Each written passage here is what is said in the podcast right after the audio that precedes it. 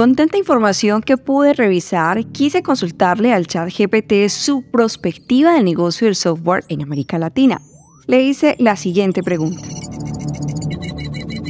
Con la creciente tendencia en el uso de tecnologías como la inteligencia artificial, Big Data y el uso de redes neuronales, entre otras innovaciones, ¿cómo podrá transformarse el negocio del software en los próximos 10 años en América Latina? Aquí su respuesta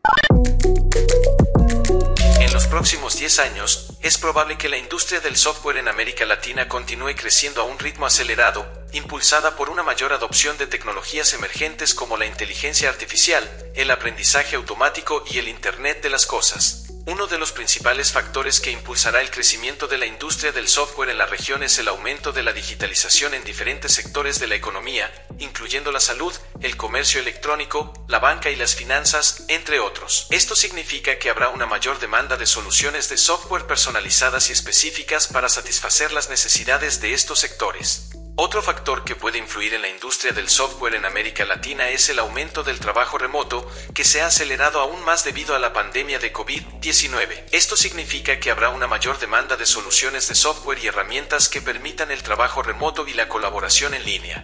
También le pregunté si creía que la inteligencia artificial iba a reemplazar a los desarrolladores de software. ChatGPT se percibe más como un asistente que como un competidor de estos profesionales. Esto respondió. A corto plazo, es poco probable que la inteligencia artificial IA reemplace completamente a los desarrolladores de software. Si bien la IA y otras tecnologías emergentes pueden ayudar a automatizar ciertas tareas de programación, como la creación de código y la identificación de errores, la programación también implica un alto grado de creatividad y resolución de problemas que actualmente son difíciles de replicar mediante la IA. Además, aunque la IA puede ser útil en la automatización de tareas rutinarias, los desarrolladores de software también son responsables de diseñar soluciones personalizadas y únicas para problemas específicos, lo que requiere una comprensión profunda de los requisitos y necesidades de los usuarios. En lugar de reemplazar a los desarrolladores de software, la IA y otras tecnologías emergentes pueden ayudar a mejorar la eficiencia y la calidad del trabajo de los desarrolladores de software, permitiéndoles concentrarse en tareas de mayor valor agregado, como el diseño de soluciones personalizadas y la resolución de problemas complejos. Y con una industria del software así, ¿cómo será el crecimiento del mercado en este negocio? ChatGPT presenta un cálculo. Según un informe de la consultora IDC, se espera que el mercado de software en América Latina alcance un valor de más de 65 mil millones de dólares en 2024, lo que representa una tasa de crecimiento anual compuesta del 9,1% entre 2019 y 2024. Además, se espera que el mercado de servicios de tecnologías de información, que incluye servicios de desarrollo de software, alcance un valor de más de 73 mil millones de dólares en 2024. Teniendo en cuenta estos datos, es posible que la industria del software en América Latina alcance un valor de cientos de miles de millones de dólares en los próximos 10 años si se mantiene el ritmo de crecimiento actual. Sin embargo, es importante tener en cuenta que esto depende de muchos factores y variables, como la evolución de la economía y la adopción de tecnologías emergentes en la región. Gracias, ChatGPT, por esta breve entrevista. Si tienes alguna otra pregunta o necesitas más información, no dudes en preguntar. Estoy aquí para ayudarte. Por ahora, vamos a escuchar a los invitados de este episodio de Anicom Podcast. Bienvenidos. Bienvenido a una conversación con los líderes que influyen y le dan sentido a la transformación digital de las empresas, las organizaciones y los gobiernos no tienes productos sostenibles, las nuevas generaciones no te van a preferir. el usuario, ¿quiénes son las personas que van a hacer uso de esas plataformas de acá a los próximos 10 a 15 años? Pruebas de vehículos autónomos. Este es un tipo de automatización en donde hay ciertos beneficios. Aquí inicia Andicom Podcast, un programa de Sintel para hablar de la transformación digital en América Latina. Episodio 6. ¿Cómo está el negocio del software con Ana María Tremiño, Douglas Montalvo y María Cristina Montoya. Anticom Podcast. Me acompaña Ana María Tremiño, gerente senior de Sintel y con quien vamos a abordar este tema. Ana, bienvenida, gracias por acompañarnos. Hola María Cris, muchas gracias. Me encanta cuando me invitan a hablar de estos temas tan interesantes en los que todos aprendemos. Entonces, pues me parece una, una excelente oportunidad poder compartir con ustedes y aprender de ustedes también.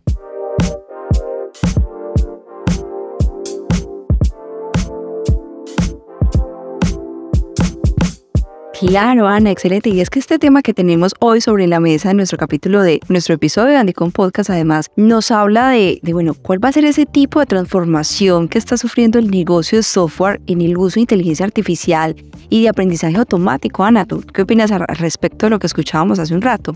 Bueno, María Cris, yo creo que yéndonos un poco más arriba, todas estas tecnologías emergentes, eh, pues implican temas de desarrollo Obviamente tienen unos temas de desarrollo por detrás y cuando uno habla no es solamente del software, sino de muchas, muchos otros negocios, pues este tema está, está sobre la mesa.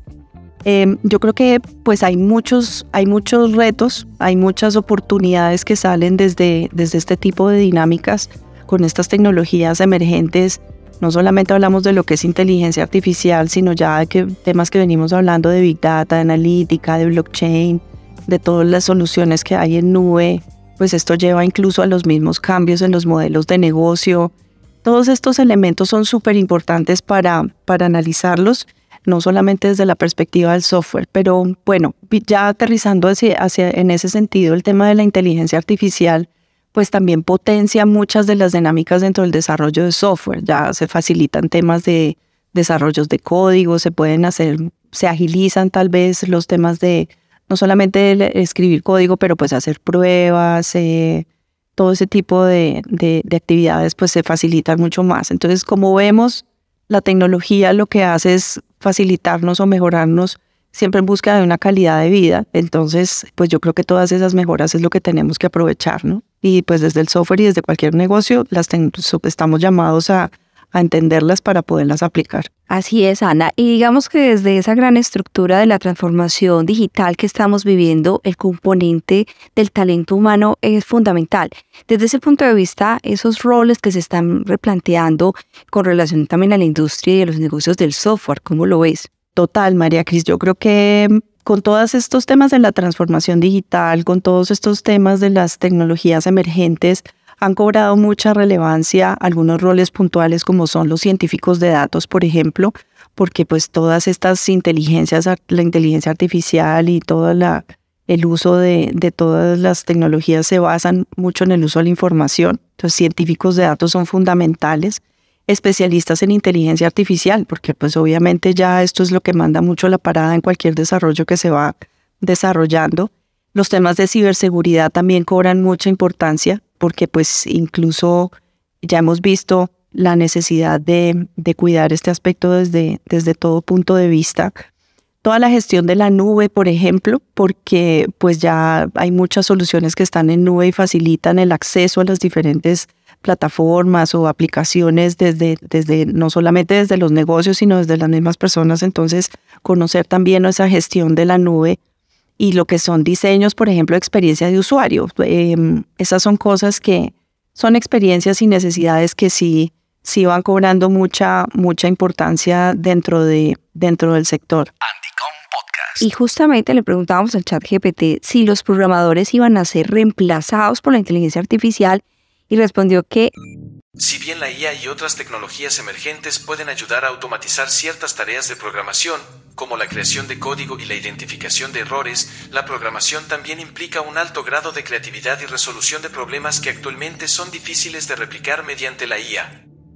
Aquí creo que hay un reconocimiento de, esta máquina, por así decirlo, de, de ese componente humano. ¿Qué opinas al respecto?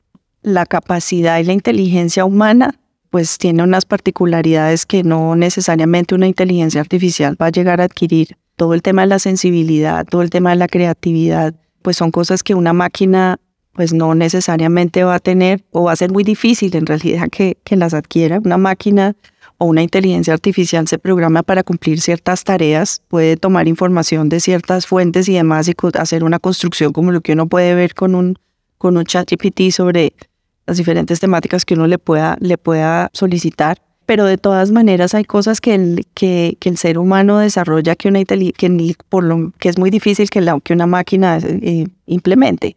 Entender una problemática de una sociedad, entender claramente la necesidad de una, de una organización esa capacidad no necesariamente la tiene la inteligencia artificial. Entonces yo creo que por ese lado eh, va a ser más un complemento, como lo mencionaba efectivamente el ChatGPT, es, va a ser un trabajo conjunto. Lo que va a hacer es facilitarle la vida, obviamente, a los trabajadores y a las personas para desempeñar su, su actividad o su trabajo, para su estudio, lo que sea, pero pues de todas maneras sí tiene que tener un elemento humano que, le, que es el que lo lleva a discernir, a aclarar y a validar incluso pues los temas que desde la inteligencia artificial se puedan, se puedan aplicar. Entonces yo creo que va, no, no es que la vaya a reemplazar, yo creo que va a ser es más bien un aliado para facilitarle el trabajo, pero sí va a llevar también a que haya un, a que se a repensarse como pues todos los retos que hemos tenido con, estas, con estos desarrollos de estas tecnologías emergentes es a que también pues los mismos profesionales y en este caso eh, pues los hasta los desarrolladores de software se enfoquen en las actividades que generan valor desde ese componente humano que ellos le ponen al ejercicio. Así es, Ana. Es un momento de hacer una pausa y al regreso escucharemos a un líder empresarial latinoamericano y su visión sobre el negocio del software. Ya regresamos. Hola amigos de la comunidad Andicom, soy Hernán Díaz, coordinador académico de Sintel y Andicom, y quiero invitarlos a que se conecten con nuestra versión de Andicom en México, que está prevista para los días 30, 31 de mayo y 1 de junio de 2023 en el Centro de Convenciones Expo Santa Fe. Los estaremos acompañando en Ciudad de México con una gran agenda académica, con speakers de talla mundial, en donde nos compartirán su experiencia y visión de negocio y otras sorpresas que tenemos para ustedes. De modo que también los invitamos que conozcan mucho más de Andicom México en andicom.mx y nuestras redes sociales. Muchas gracias y continúen con este episodio. Regreso con Ana María Timiño de Sintel. Antes de pasar con nuestro invitado internacional, Ana, hablemos y abordemos lo relacionado con el software como servicio. ¿Qué es hoy la forma más común como los usuarios se relacionan con los programas informáticos. A propósito de esto, ¿cómo es el futuro del software como servicio cruzado por tecnologías como inteligencia artificial, la realidad aumentada y el aprendizaje automatizado? Hoy en día todo se está moviendo hacia la, hacia la dinámica del negocio como servicio, que se asocia mucho y es con entender las necesidades que tienen esos clientes particulares. Entonces, todas las dinámicas se están moviendo hacia allá. O sea, es un tema más como de de atender las necesidades particulares, optimizar la eficiencia del uso de tanto de la infraestructura como de las aplicaciones, optimizar eh, esos, esos recursos y pues obviamente permitirle a los negocios avanzar, avanzar un poco más. Hacia dónde también van, hacia entender un poco esas necesidades del cliente. Entonces las mismas empresas que proveen estas soluciones tecnológicas o estos desarrollos, es importante que entiendan cómo es ese perfil del cliente que, sepan cuáles son sus necesidades. Con la inteligencia pueden incluso percibir cuál es el uso que le dan a las diferentes aplicaciones y demás, y con base en eso le hacen una oferta personalizada, hecho a la medida de lo que ese cliente necesita. Y creo que esos son como los retos que desde, esta, desde estas mismas eh, tendencias y avances tecnológicos es hacia donde nos estamos moviendo.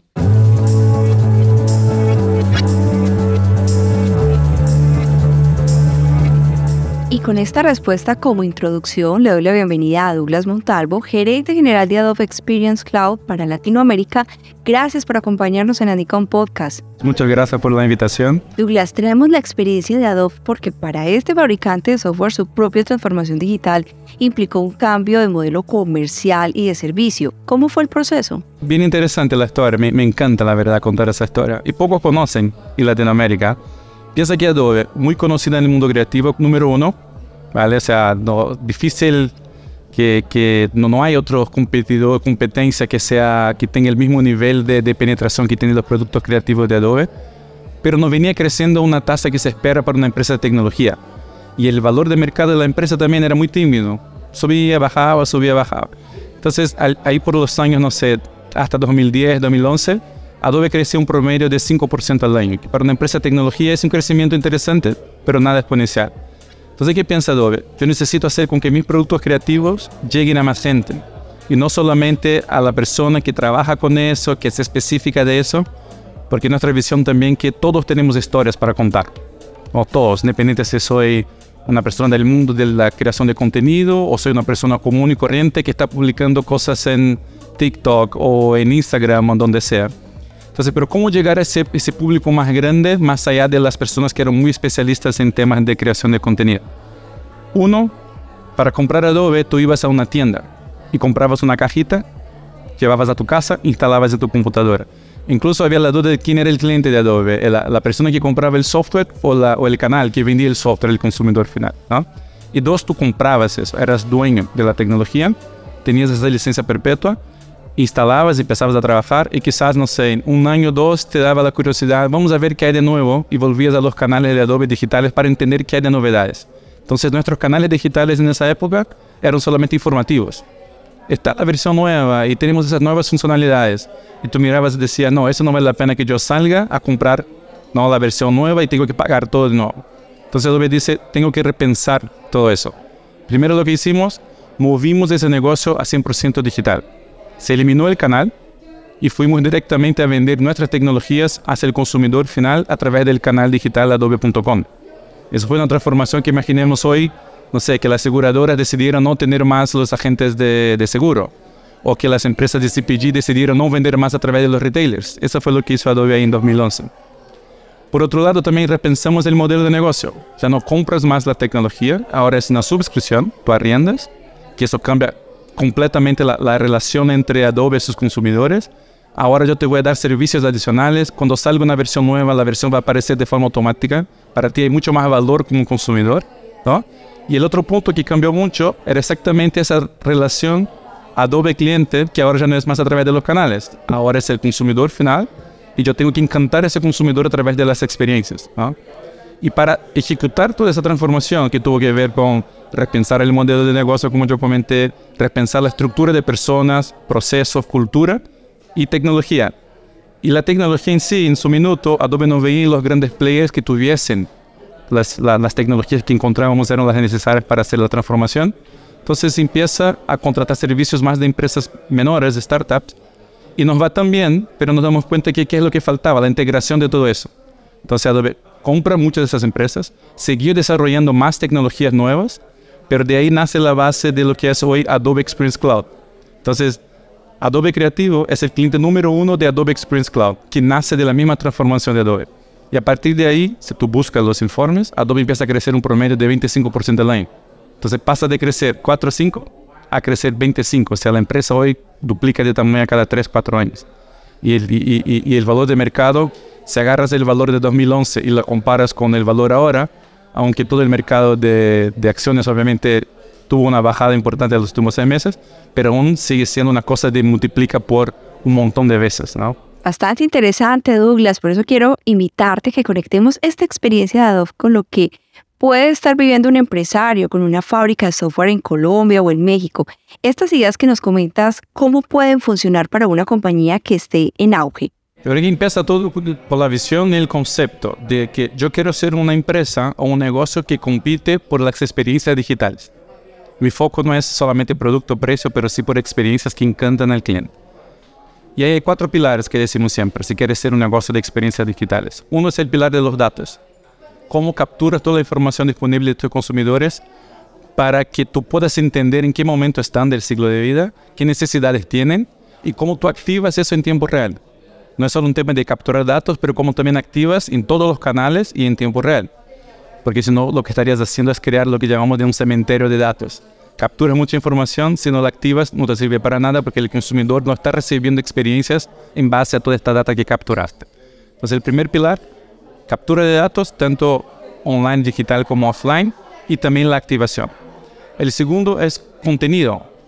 Si tú conoces muy bien a tu consumidor y quieres entregar algo personalizado, el contenido que llega a él tiene que ser personalizado. Nosotros dos somos personas diferentes, seguro con gustos diferentes, ¿no? Que estamos en momentos de vida diferentes. Entonces, si yo, si, si la, la, empresa, el banco, la telco o la startup entiende que somos diferentes, entiende nuestras necesidades, pero si nos entrega un contenido que es exactamente el mismo, la verdad no generó ese efecto wow. Después es la multicanalidad, aquí se habla mucho también, omnicanal. ¿Y cuál es nuestra visión de omnicanal? Es que se confunde muchas veces, piensan que yo ser multicanal es una cosa. Yo puedo tener cinco canales diferentes, pero el cliente entró por la página web, recibe una experiencia Llamó al call center, otra experiencia. Bajó la aplicación móvil, otra experiencia. Estuve en la tienda, otra experiencia. Entonces, eso es ser multicanal. Omnicanal es como yo doy una secuencia, ¿no? Que todos esos canales estén integrados, que la empresa sepa que primero entré en la página web y se llega a la tienda, que haya una continuidad de esa, jornada, de esas experiencias. Entonces, es el tercer pilar de la omnicanalidad real, no de ser multicanal, pero ser omnicanal. Y el cuarto pilar, cuarto pilar es cómo medir todo lo que está pasando en tiempo real. Porque hoy la, demanda de los consumidores, todo está muy rápido. ¿no? Yo tengo que responder a las necesidades ahí mismo, en el instante. Y tengo que ajustar mi estrategia también en tiempo real. Ya no sirve más que yo defino una estrategia y tres días después voy a medir y decir, ah, no nos fue muy bien. Repensemos qué vamos a hacer. No, tiene que ser en el día, en el minuto. Esa es la demanda, ese es el nivel de competitividad. Y los mercados, mientras más competitivos son, más está la necesidad de responder eso en tiempo real. Entonces, para Adobe esos son los cuatro pilares. Datos y activación, contenido, orquestación multicanal y la medición de todo eso en tiempo real. Qué importante eso de un negocio que compite en experiencias personalizadas, Douglas. Muchas gracias y bienvenido siempre a Andycom Podcast. Bueno, muchas gracias a ti, un abrazo. Andycom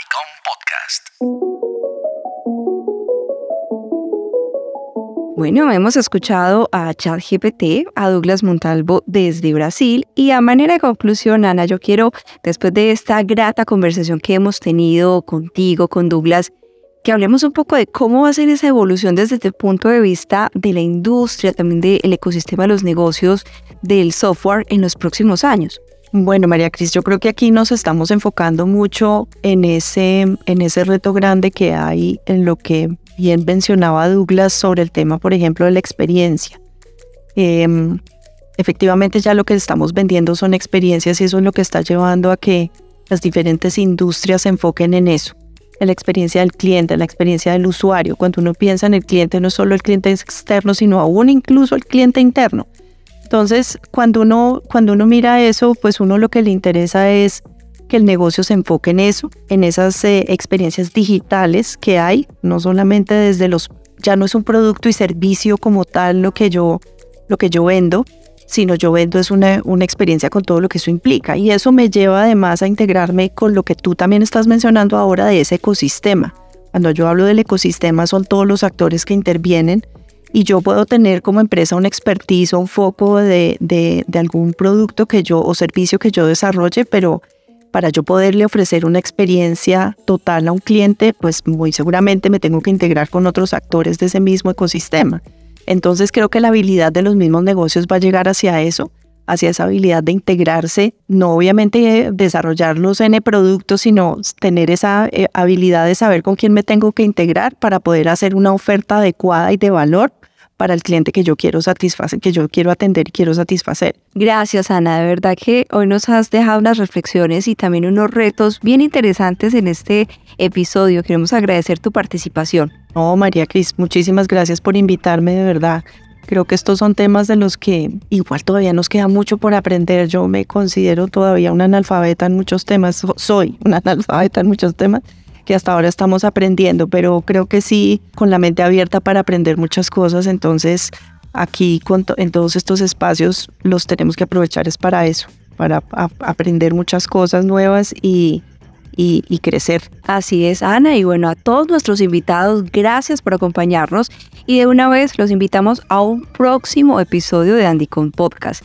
A todos los oyentes, una invitación especial a compartir este episodio a través de sus redes sociales corporativas y grupos profesionales. Recuerden que cada 15 días tendremos un nuevo episodio que será enviado en primicia a todos los seguidores de nuestra newsletter en LinkedIn, así que invitadísimos de inmediato a seguir la página de Sintel en esta red social y a estar atentos a todas nuestras novedades. En las notas del episodio dejaremos los respectivos enlaces para que se conecten con todas nuestras redes y más contenidos de Andycom Podcast. Gracias por escucharnos. Hasta la próxima. Andycom Podcast es una coproducción de Carlos Sanabria y de Yepes para Sintel. Por Sintel, Mario Castaño, director técnico. Host principal, María Cristina Montoya.